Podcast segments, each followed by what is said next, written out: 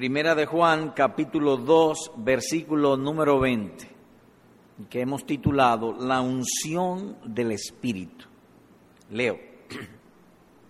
Pero vosotros tenéis la unción del Santo y conocéis todas las cosas. Es obligado que cada vez que leemos algo, ponerle atención a lo que estamos leyendo.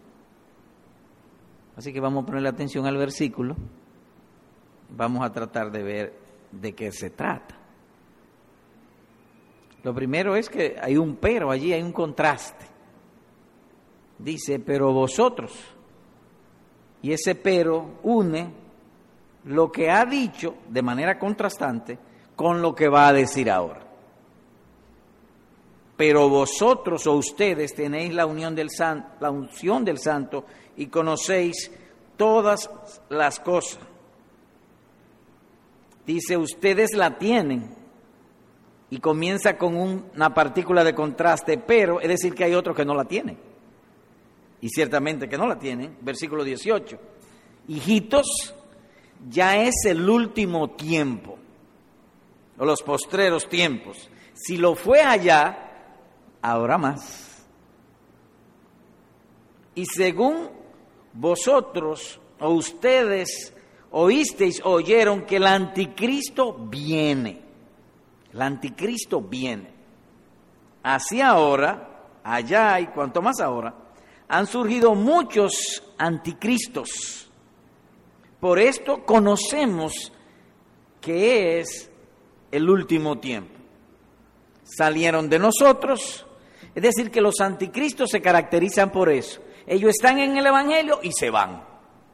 Porque dice aquí, los anticristos salieron de vosotros, pero no eran de nosotros. ¿O por qué no? Usted sabe que no eran de nosotros. O porque si hubiesen sido de nosotros, habrían permanecido con nosotros, es decir, con los verdaderos creyentes. Pero salieron, ¿hoy para qué? Para que se manifestase que no todos son de nosotros. Y ahí entra el verso 20. Pero vosotros tenéis la unción. Así que hay un grupo que viene a la iglesia, dura un tiempo en la iglesia y luego se va. Y se va por una sencilla razón a la luz del versículo, que no tienen la unción. Los que tienen la unción permanecen en la verdad. Es claro del pasaje. La unción que vosotros recibisteis de Él, dice el versículo 27. Pero, el 26 dice, os he escrito esto sobre los que os engañan. Pero la unción que vosotros o ustedes recibieron de Él permanece en vosotros. Así que es, a la luz de este pasaje, no es nuevo lo que dice el refrán que no todos los que están son, ni todo lo que son están. El refrán es verdad. Y somos testigos de haber visto esto y tristemente seguiremos viéndolo. Muchos que vienen y otros que se van.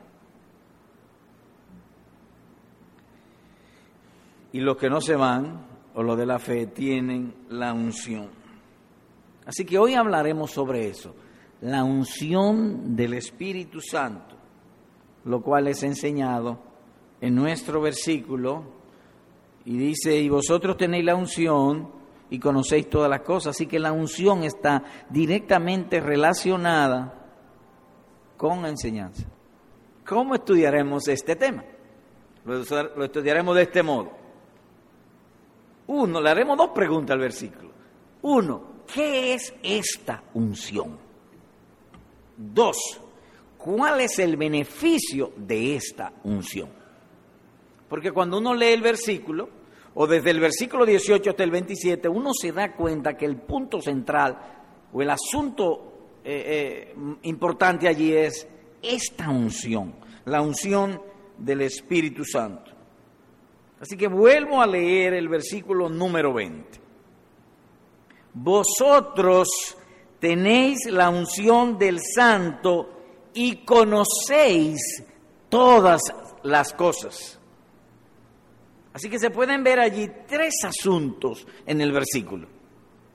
Un privilegio, porque dice, vosotros tenéis la unción, ustedes la tienen, así que hay un privilegio, la posesión de esta unción, la unción del Espíritu del Dios de los cielos y de la tierra, hay muchos que la tienen, hombres común y corriente. Hay también una procedencia del santo.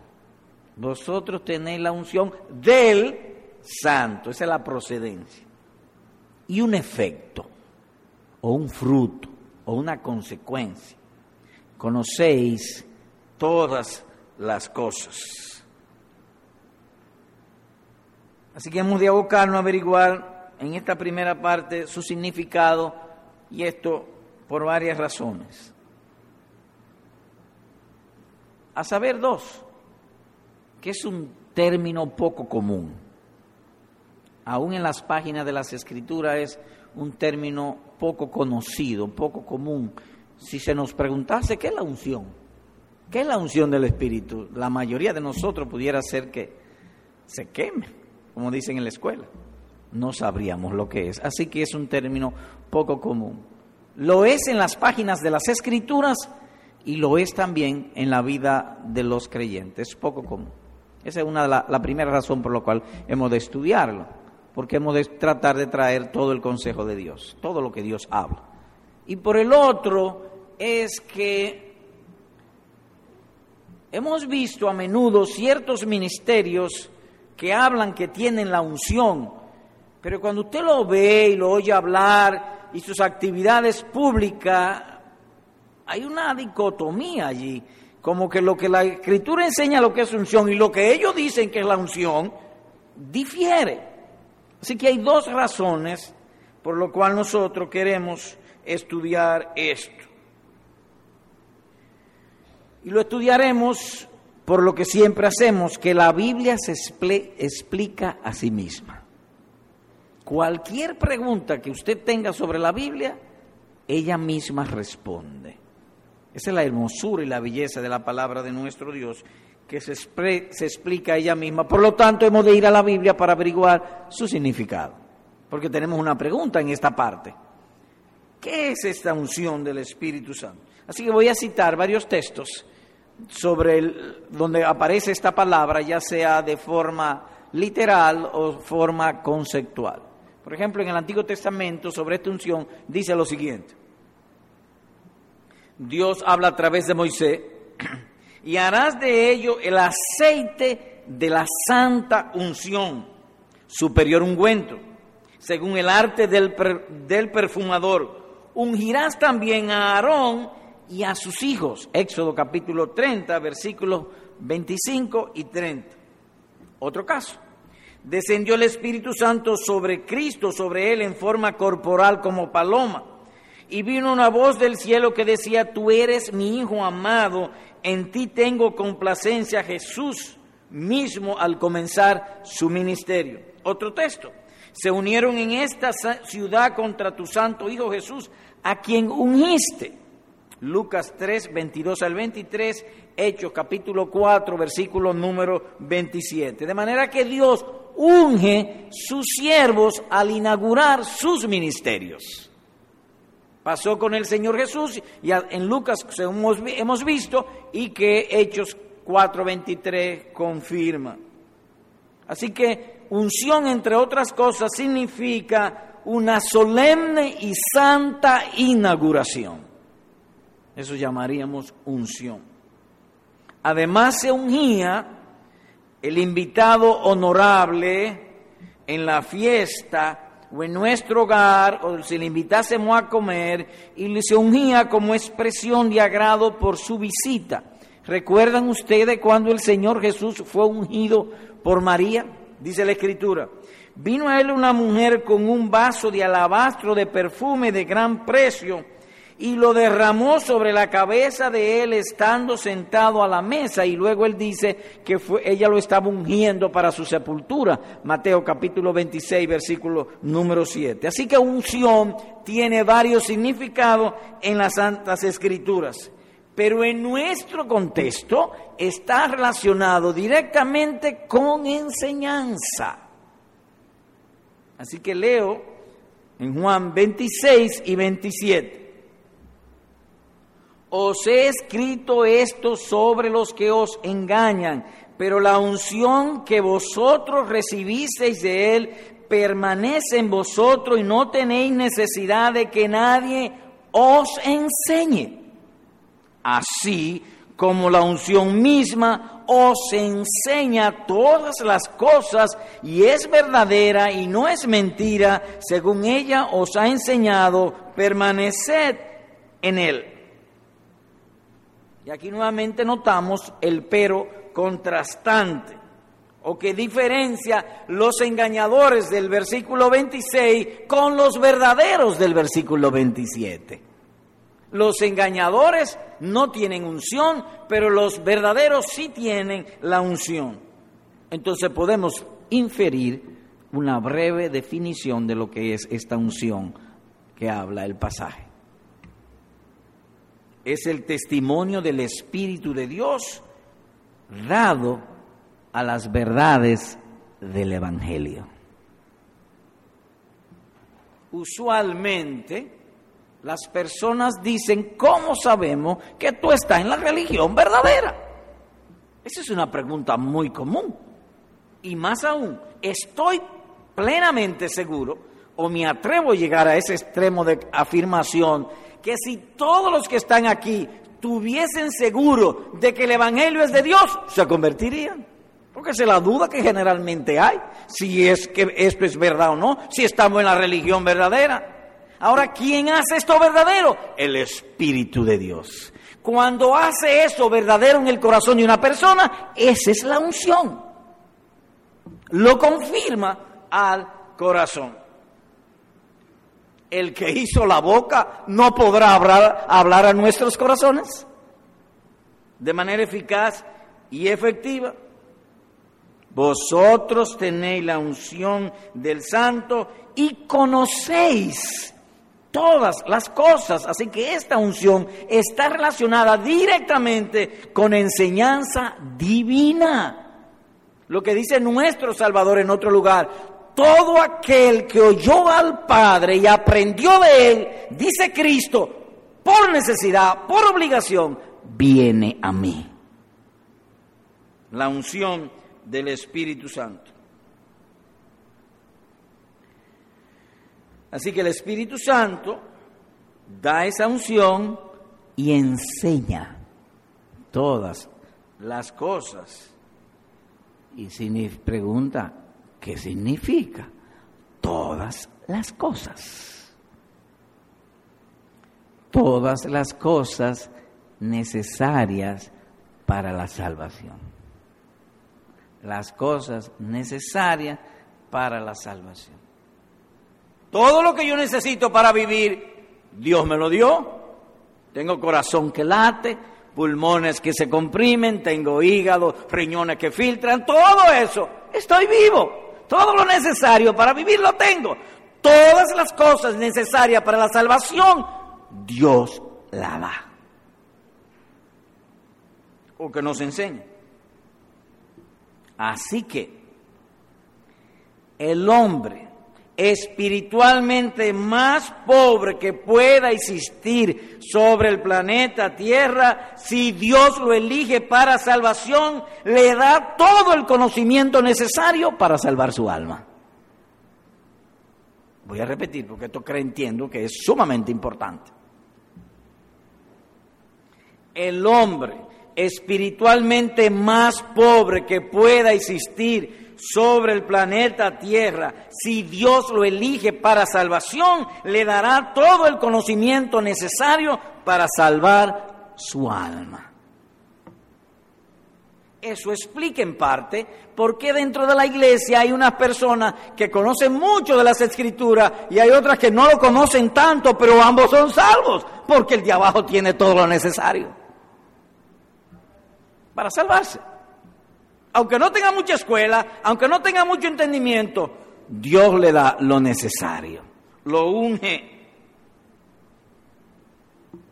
Ahora hemos dicho, y el texto lo enseña, que esta unción está relacionado con saber todas las cosas o aprender todas las cosas, con enseñanza. Esta unción entonces es una obra triple, a saber, ilumina, convierte y consuela. Ilumina, convierte y consuela. Vamos ahora a ver estos detalles. Mm, primero la unción iluminadora. Cuando una persona elegida por Dios para salvación oye el Evangelio, el Espíritu Santo actúa internamente con la eficacia necesaria para que esa persona lo crea, que ese Evangelio es de Dios. Internamente lo hace. Pero además que lo cree, Él lo oye, Él lo cree, el Espíritu Santo lo fija en el corazón de esa persona.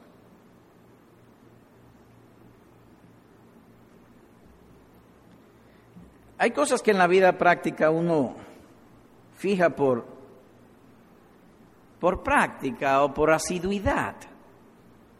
Aquí vemos tres pastores y a veces vamos caminando y llaman quizá al pastor Amiri, pastor, porque él es pastor igual que nosotros. Y yo volteo la cara.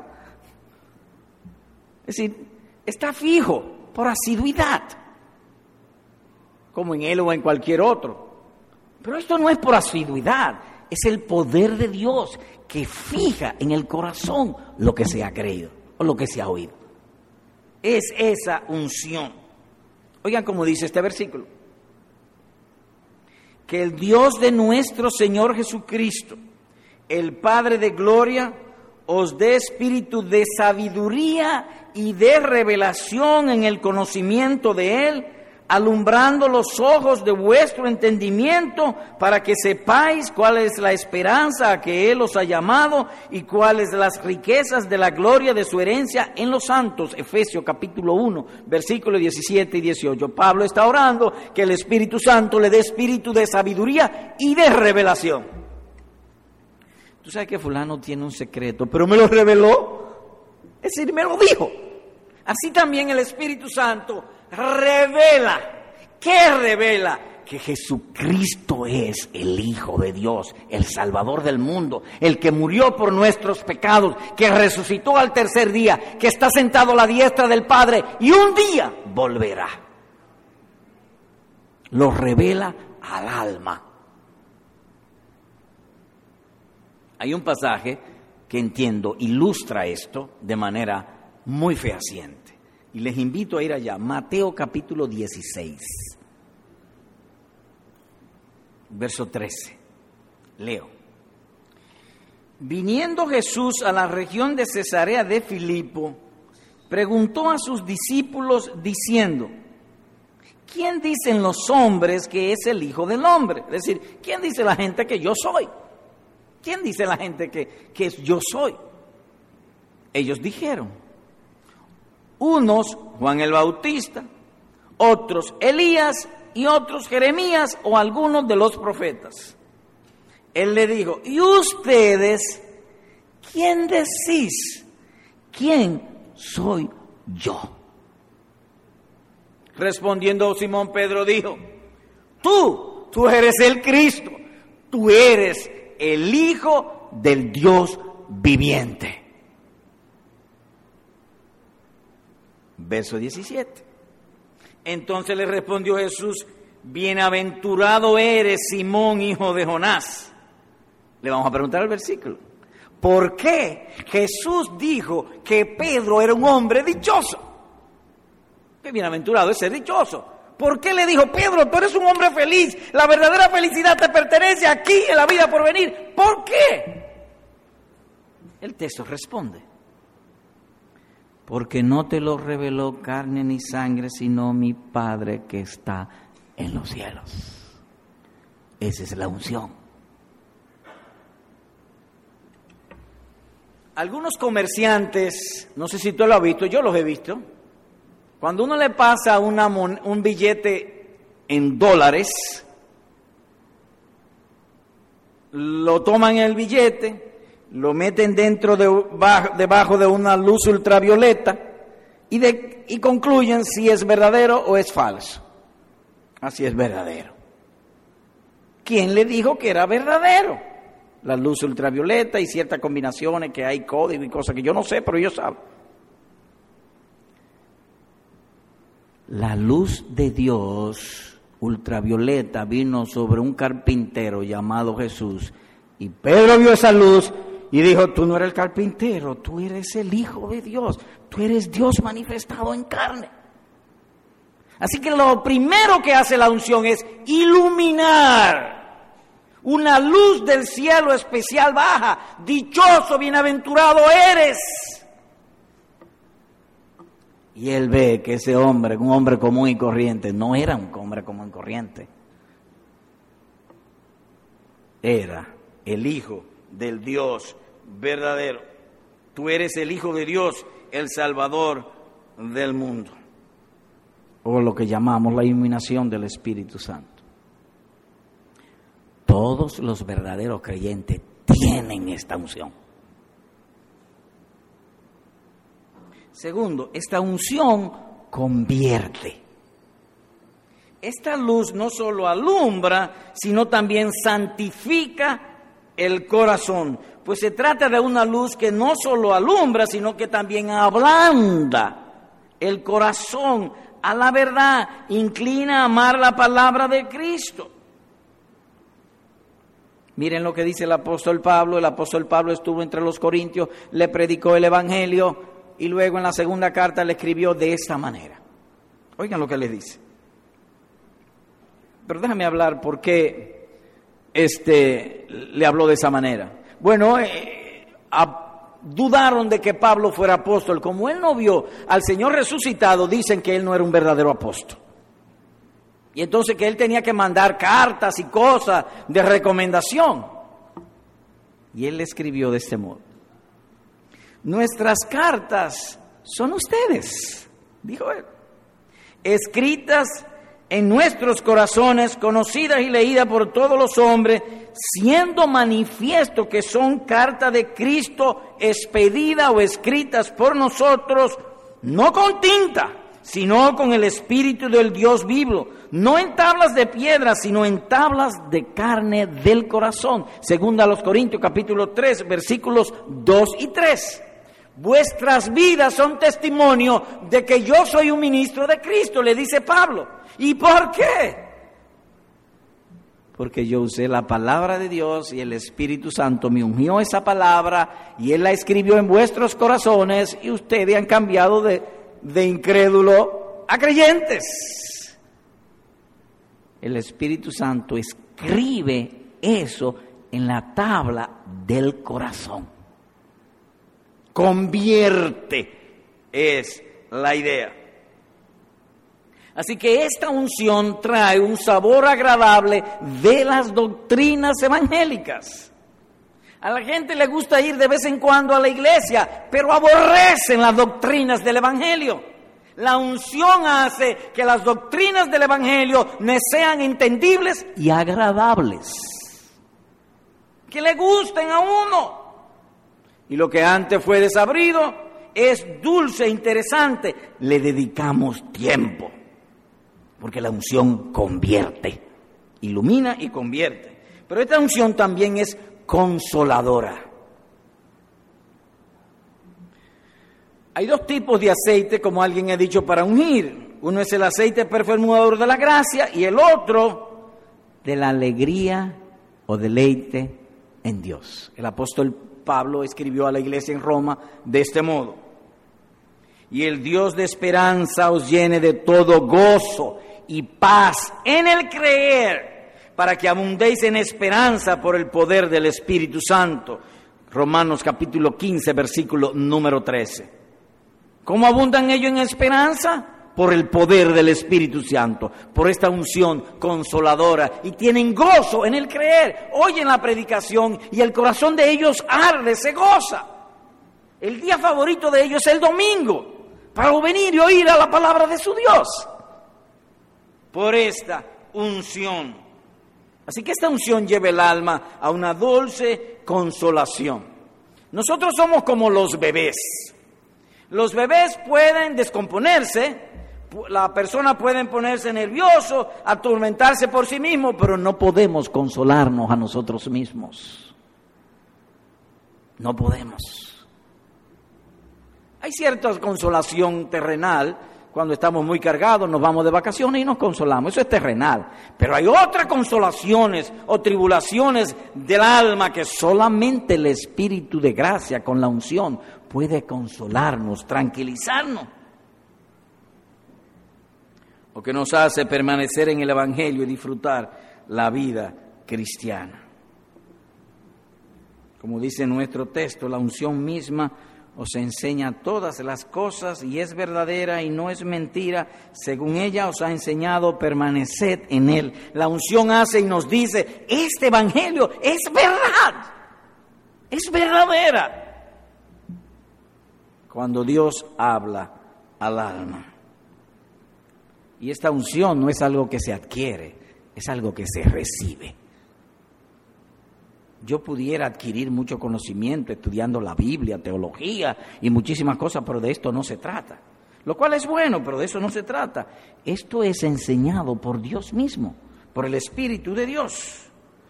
Lo que quiero significar con esto es que una persona pudiera hacer todo lo que haga un cristiano, todo Vamos a suponer en términos generales, se levanta temprano, ora, lee su Biblia, trata de eh, apartarse del mal, hacer el bien, fiel a sus cultos, ama, a, ama a los que son cristianos, todo eso. Puede hacerlo, puede dedicarse a eso. Pero pudiera hacer todo eso y no consolarse, el mundo serle más atractivo que la fe. A menos que tenga la unción. Si Jehová no edificare la casa, en vano trabajan los que la edifican, dice el Salmo 127, versículo número 1. Así que hemos respondido a la primera pregunta, ¿qué es esta unción? Es la confirmación divina a las verdades del Evangelio. Y esa es una unción iluminadora, es también una unción que convierte y una unción que da gozo, consuela, da deleite en las doctrinas de nuestro Dios. Segunda pregunta, o segundo punto, ¿cuál es el beneficio de esta unción? Porque el texto dice, vosotros tenéis la unción del santo y conocéis todas las cosas y dijimos que tiene tres partes, un privilegio. Vosotros tenéis la unción, una procedencia del santo y un efecto o beneficio, conocéis todas las cosas. Pero antes de seguir allá, vamos a hacer otra pregunta. Dice allí del santo, ¿quién es el santo aquí? Dice del santo. Bueno, que la propia Biblia otra vez responda. Así que voy a referir varios textos para responder. Dice así la escritura. Setenta semanas están determinadas sobre tu pueblo y sobre tu santa ciudad para terminar la prevaricación y poner fin al pecado y espiar la iniquidad, para traer la justicia perdurable y sellar la visión y la profecía y ungir al santo de los santos.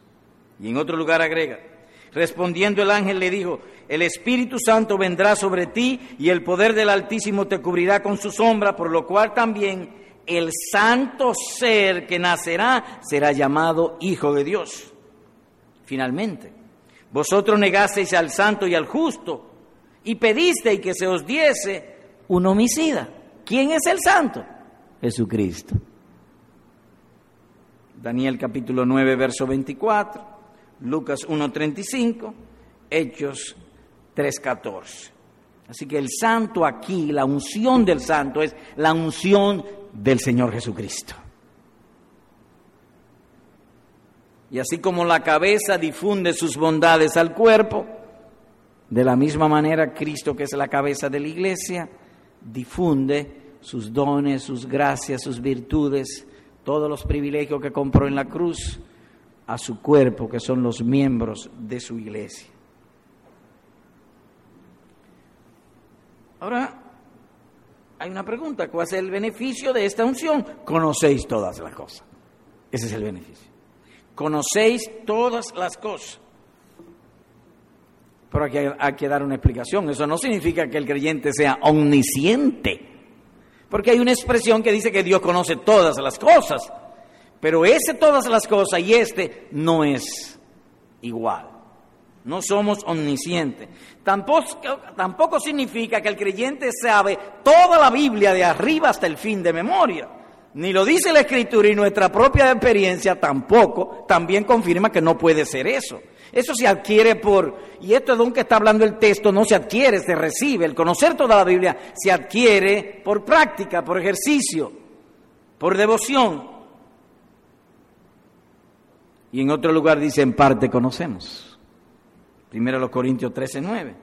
Y Moisés añade, las cosas secretas pertenecen a Jehová nuestro Dios, mas las reveladas son para nosotros y para nuestros hijos. Deuteronomio 29, 29. Así que todas las cosas, aquí es un término hiperbólico. No significa que se conocen todas las cosas, sino lo que dijimos hace un rato, todas las cosas necesarias para la salvación. Volvamos a Primera de Juan para enfatizar esta verdad. Versículos 19 y 20. Leo, verso 19. Salieron de nosotros, pero no eran de nosotros. ¿Y por qué salieron? Porque si hubiesen sido de nosotros, habrían permanecido con nosotros pero salieron, ¿para qué? Para que se manifieste que no todos son de nosotros. Ese nosotros, el apóstol Juan está incluido y todos los verdaderos creyentes. Versos 20. Pero vosotros o ustedes, y yo también, tenéis la unción del santo y conocéis todas las cosas. Así que noten que esta unción en el versículo 19 salieron porque no la tenían, no conocían. Dios no le había hablado a sus almas. En el versículo 20 hay una generación, hay una raza que sí Dios le ha hablado a sus almas, que el Espíritu Santo ha escrito en sus corazones la verdad y permanecen. Permanecen en el Evangelio. Ellos conocen y lo conocen. ¿Qué cosa conocen? Las cosas necesarias para la salvación y las lecciones divinas para el establecimiento en la fe contra los puntos de controversia en aquella época y en todas las épocas que se levantan controversias en contra del Santo Evangelio. Así que hay dos grupos allí.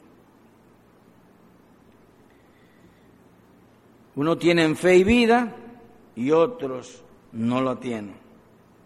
Así que hay los que se quedaron y los que se fueron. Los idos no tenían la unción. Ahora, cuando digo idos, no estoy diciendo lo que se van de una iglesia, porque un miembro pudiera trasladarse de esta iglesia a otra iglesia. Estoy hablando del Evangelio, de la fe, que se van de la fe.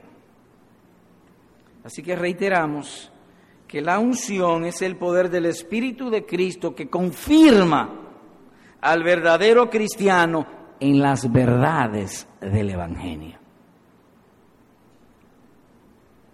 Es un poder del Espíritu de Cristo, repetimos, que confirma al verdadero creyente en las verdades del Evangelio.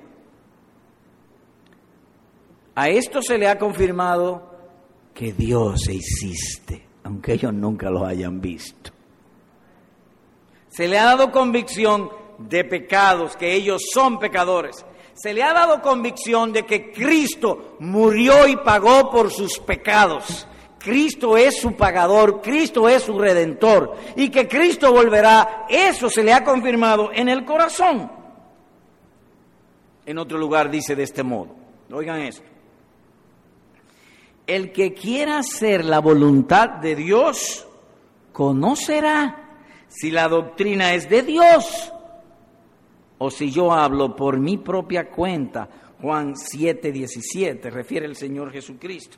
Así que la unción los capacitó para hacer la voluntad de Dios y el Espíritu de Dios le confirmó que esas enseñanzas, que esas doctrinas son doctrinas de Dios. Esa es la unción. Señor predicador, yo hace rato le tengo una pregunta. Ajá, ¿cuál es la pregunta? ¿Cómo sé yo si tengo la unción? Eso debió haberle usted dicho del principio. Sí, pero él sabe que el que habla aquí es el que dirige, así que te la dejé para final. ¿Cómo la unción, reformulando la pregunta, confirma que no estoy equivocado y sí bajo la voluntad de Dios? ¿Cómo yo lo confirmo? ¿Cómo yo lo sé? El apóstol Pablo responde. No nos ha dado Dios espíritu de cobardía, sino de poder, de amor y de dominio propio. Así que Dios confirma esto por medio de tres virtudes. Sabiduría, poder espiritual y bondad. Sabiduría, poder espiritual y bondad o amor. Sabiduría. Hay dos tipos de sabiduría. La sabiduría secular y la sabiduría divina. Una persona cursa todos sus, todas sus materias en la escuela, va a la universidad y se hace diestro en cierta ciencias, por ejemplo en electricidad o en ingeniero civil o ingeniero industrial, lo que fuese. Entonces él, cuando vienen ciertos problemas, él sabe qué hacer. Él es sabio en lo secular. Hay sabios en literatura, en filosofía, en ciencia y en muchísimas otras actividades.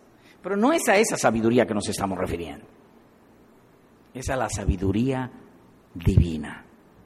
¿Y en qué se caracteriza la sabiduría divina? La sabiduría divina se caracteriza en distinguir lo bueno y lo malo, que es, que es verdad y bueno para mi vida y que no lo es. Esa es la sabiduría, la que más necesitamos. Porque todos pudieran ser diferentes profesiones. Uno ingeniero, uno abogado, y son diferentes sabidurías en diferentes ciencias. Pero hay una sabiduría que debe saberla todos los hombres, cómo vivir bien, morir bien y ir a gloria eterna. Esa debe ser común a todos. Si alguno se propone ser un intelectual o un literato, de seguro que se va a poner a estudiar y a leer muchos libros para adquirir conocimiento y desenvolverse en esa actividad los que reciben la unción divina procuran conocer la mente y la voluntad de Dios. Tan pronto como ellos oyen el Evangelio, comienzan de inmediato a preguntar qué es bueno y qué es malo, qué permite la Biblia y qué prohíbe. Porque yo quiero vivir bien, yo quiero agradar a Dios, yo tengo la unción. Vivir bien hay otros que lo que es, lo que averiguan es si me beneficia, si no me beneficia, si gano dinero, si no me gano dinero, si me si la medicina natural me da la salud, no me da la salud. Pero eso es bueno, pero ese no es el punto aquí. Eso son sabidurías y que la gente busca. Pero aquí estamos hablando de la sabiduría divina, de vivir bien, de conocer a Jesucristo, que es lo que Él pide de mí. Cuando una persona se convierte, recibe ese germen de buscar a Cristo, que es lo que Cristo enseña. El tema del Evangelio es uno solo, Dios manifestado en carne. Todas las escrituras, dice Jesús, hablan de mí. Así que las páginas de las escrituras, por así decirlo, envuelven a Cristo. Tiramos páginas de las escrituras con la unción del Espíritu Santo para conocer a Cristo. Destapamos, se nos revele. Más aún, el Evangelio es definido como la cara de Cristo. Dice en otro lugar, la iluminación del conocimiento de Dios en la faz de Jesucristo. Y el Salmo 19, 7 dice que el Evangelio hace sabio al sencillo. Y 2 Corintios 4, 6. Una de las cosas que a mí me gusta es ver los documentales de la naturaleza. Me fascina eso. Y me llama la atención. El día pasado, el polluelo nace, la mamá se le muere, lo crían y un día él sale volando solo. Pero la mamá no le enseñó cómo salió. Ah, porque Dios lo ha hecho con el instinto de volar. Cuando Dios hace una persona nacer de nuevo, si se puede decir, le da el instinto de la sabiduría, de averiguar qué es bueno y qué es malo. Y hacer lo que a Dios agrada y desechar lo otro. Tiene ese instinto, tal como los polluelos. Así que lo primero es sabiduría. Lo segundo es poder. Eso es lo segundo. A diferencia de tiempos antiguos, vivimos en lo que se ha llamado la era de la comunicación. Y agregamos, quizás, no para lo mejor, sino para lo peor. La comunicación no está centrada básicamente en enseñarnos de Dios, en enseñarnos las cosas buenas. No, no, no. Es un ataque despiadado por la mañana, por la tarde, por la noche, en lo, en lo escrito, en los emails, en internet, en todas las cosas, hacia la codicia, hacia la maldad. Todo el tiempo tenemos necesidad de algo, pero no de lo necesario, de lo que vimos en otro o de lo que oímos que fulano tiene. Todo el tiempo. La gente no tiene contentamiento. Alguien ha dicho que la enfermedad de este siglo, o desde el siglo XVIII, es la depresión. De unos 200 años acá, bueno, hace 250 años no existían los psiquiatras. Y ahora proliferan a diestra y siniestra. La gente está descontenta. La gente tiene miedo. ¿Y por qué es eso? Porque no tiene el poder para ver que Cristo es su porción. Es simple eso, inventé eso. Cristo es su porción.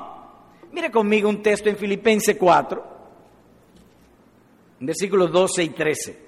Filipenses 4. Leo. Dice el apóstol, sé vivir humildemente y sé tener abundancia.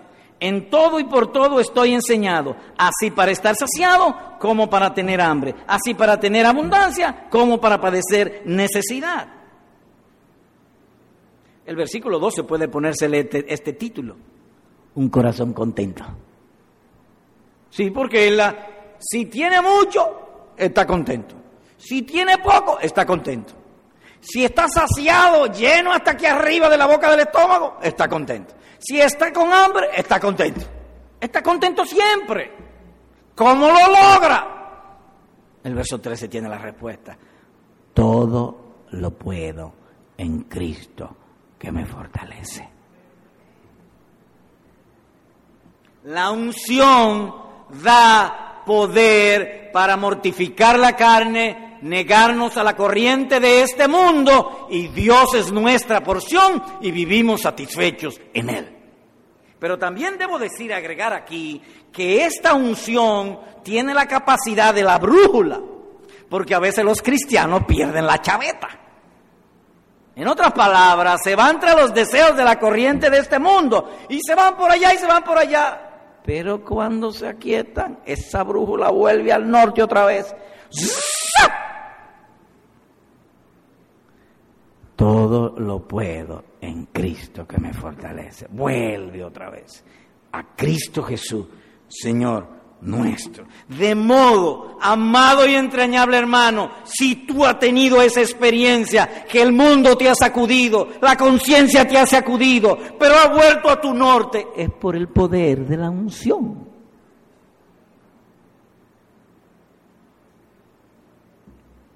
El ungido tiene el poder para no temer a los miedos del mundo, mortificar la carne y consolarse en vida y en muerte. Pero también lo tercero es bondad o amor, como dice el texto en 2 Timoteo 1:7. Y Él es amoroso porque Él ha conocido el más grande de todos los amores que jamás haya existido, el amor de Cristo, la redención de nosotros. Nosotros éramos malos, seguimos siendo malos y Dios no se cansa de nosotros. Y eso nos lleva pues a amar a lo que a lo de Cristo y a lo que son de Jesucristo. Ahora bien, cuando decimos bondad, estamos hablando de una bondad moral. El pecho es poseído por el amor de Dios y escoge de este modo, para no vivir el tiempo que resta en la carne, conforme a las concupiscencias o deseos de los hombres, sino conforme a la voluntad de Dios, dice Primera de Pedro, capítulo 4, versículo número 2. Así que el corazón viene a ser el, el, el alma de su propio ser, amar a Dios y su prójimo en especial, amar a los hermanos. Él no tiene un lugar en la tierra donde se sienta más a gusto que estando con los redimidos de Cristo, sus hermanos. Como dicen por ahí, le pueden ofrecer villas y castillas y prefiere estar en la casa de Dios, su iglesia, la iglesia del Dios viviente. ¿Qué vimos hoy? La unción del Espíritu y se hicieron dos preguntas. ¿Qué es esta unción? Y se dijo, es el testimonio del Espíritu de Dios dado a las verdades del Evangelio y que nos confirman en la fe y en la esperanza que tenemos en Jesucristo. ¿Y cuál es el beneficio de esta unción? Esta unción ilumina, convierte y consuela al verdadero cristiano. ¿Y cómo yo sé que tengo esa unción? Porque tengo sabiduría. Lo más que yo quiero averiguar es qué es lo bueno y qué es lo malo. Tengo también poder para renunciar a las cosas del mundo. Y tengo también afectos, sentimientos especiales para Dios y para mis hermanos en Cristo. Así que en breve eso es lo que hemos visto, dos aplicaciones. Uno, hermano, si tú profesas ser cristiano, ¿dónde está la unción de tu corazón? Si en aquel tiempo hubo anticristos o personas que entran a la iglesia y que se van, ahora más. Ahora más, la escritura lo dice, muchos, muchos tendrán apariencia de cristiano, pero realmente no lo son. Eso significa entonces que se requiere mayor cuidado del alma. La unción me va a llevar pues a ser mucho más cuidadoso.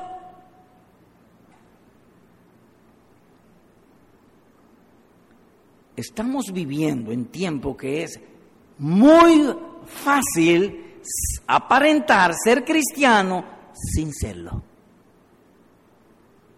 En esos tiempos estamos viviendo. O ser cristiano de nombre y no de realidad. Cristianos en la letra y no en el espíritu. A diferencia de otros tiempos, donde cuando una persona se convertía, posiblemente hasta perdía la vida. Habían tiempos de persecución, poco cristianos eran, verdaderos cristianos, porque lo que eran, eran. Pero ahora ya no cuesta nada. Es muy fácil serlo. De manera que, amado hermano, tú debes preguntarte, si tienes la unción, ¿dónde está tu unción? Ahora el aceite de carro, de carro se le llama unción. Sí, porque hay muchos anuncios que venden aceite y para la unción, pero ese no es la unción que habla las escrituras. Ese se puede adquirir por dinero. Este se adquiere mediante la fe en Cristo Jesús. Pero ahora hay mucho de eso. Así que cuidémonos que lo que te han dado no sea aceite de carro, sino el aceite del altar divino. Por lo tanto, si la unción es tuya, amado hermano, ha de estar más comprometido con Dios y el Evangelio. Porque los peligros son mucho mayor. Ahora a lo bueno le llaman malo y a lo malo le llaman bueno. La gente se ha vuelto literalmente loca. Particularmente no deja de impresionarme de manera negativa cómo los gobiernos dos hombres, a partir de mañana, por la ley y los derechos que me da el Congreso, declaro marido y mujer a dos hombres. ¡Están locos! El mundo está loco. ¿Cómo es que una ley puede cambiar el sexo natural de una persona? Pero ellos viven tranquilos con eso. De modo que lo que quiero transmitir es, es más dificultoso ahora ser un verdadero cristiano. Mucho más. Por lo tanto, tú lo confirmarás si eres sabio de corazón. De no echar agua en cisternas rotas, sino amando la voluntad de Cristo. Que haya poder moral en tu corazón. Dice la Escritura, la palabra de Dios, la cual actúa en vosotros. La palabra de Dios actúa en los creyentes.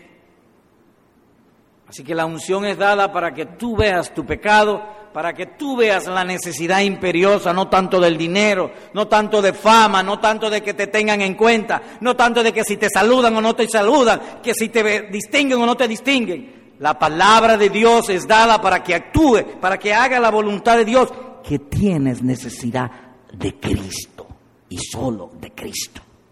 No más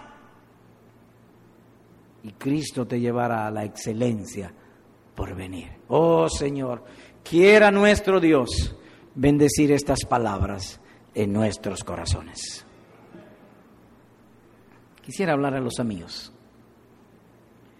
Amigo, tu mejor negocio es pedir a Dios que te dé esta unción.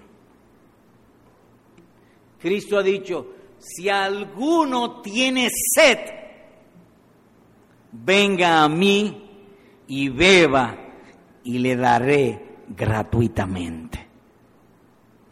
Así que surge una pregunta obligada, querido amigo. ¿Tiene tu sed de paz? ¿Tiene tu sed de contentamiento? ¿Tiene tu sed de ser feliz? ¿Tiene tu sed de Dios? Cristo te ofrece calmar esa sed gratuitamente. Amigo, todos, absolutamente todos los que tienen esta unción, ellos la pidieron. Un día ellos oyeron la palabra del Evangelio y creyeron y pidieron, Señor, perdona mis pecados. Y Dios lo perdonó y los hizo nacer de nuevo. Y le dio la unción y le hizo saber todas las cosas. De manera, pues, querido amigo, que tú puedes hacer lo mismo. Más aún, te invitamos a hacer lo mismo. ¿Y cómo se hace? Ahí mismo en tu asiento. Órale a Dios en tu corazón. Si tú sientes que Él te ha hablado, pues háblale. Lo que te han dicho es verdad. Sí, yo lo entiendo y estoy de acuerdo. Mira, la credulidad la pueden hacer los hombres. Creo que se cuentan más de 2.500 religiones y todas dicen que tienen a Dios. Es que ellos son crédulos. Pero una cosa es la credulidad y otra cosa es la fe. La fe solamente la da Dios. Pídele pues a Él, Señor, dame fe, perdona mis pecados y dame la unción de tu Espíritu. Y Él está presto. Mira todo lo que ha estructurado aquí para que vengan y simplemente un hombre te diga eso, de su palabra. Y el Señor quiera bendecir tu corazón. Amén.